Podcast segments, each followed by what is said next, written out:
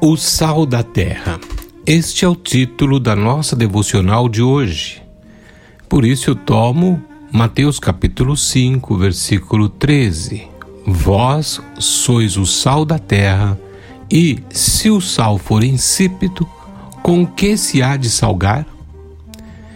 O sal sempre foi usado para dar sabor à comida.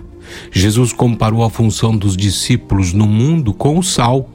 Ele é inteiramente diferente da iguaria e mantém seu sabor distinto. Não adquire o gosto da comida quando é adicionado à mesma, mas o alimento, este sim, alcança sabor pela presença do sal. Da mesma sorte, um discípulo de Cristo deve possuir uma vida diferente das pessoas ao seu redor. Quando participa de atividades e eventos nos quais mantém contato com as pessoas do mundo, o cristão deve claramente contagiar a outros com seus princípios e conduta e não adquirir de modo algum o sabor do mundo. Observamos também que o sal é mais efetivo quando usado em medida certa. Se empregado em demasia, não se poderá comer o alimento.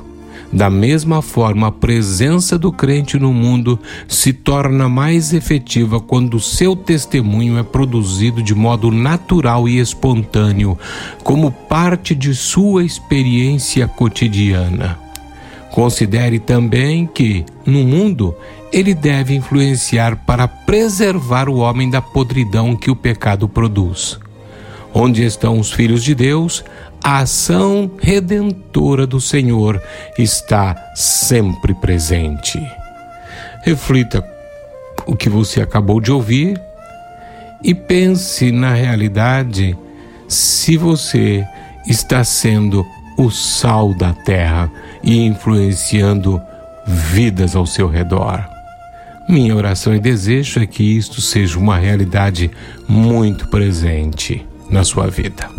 Mas podemos orar assim: Deus eterno, desejo ser como o sal que salga na medida certa e uma testemunha vibrante do Evangelho.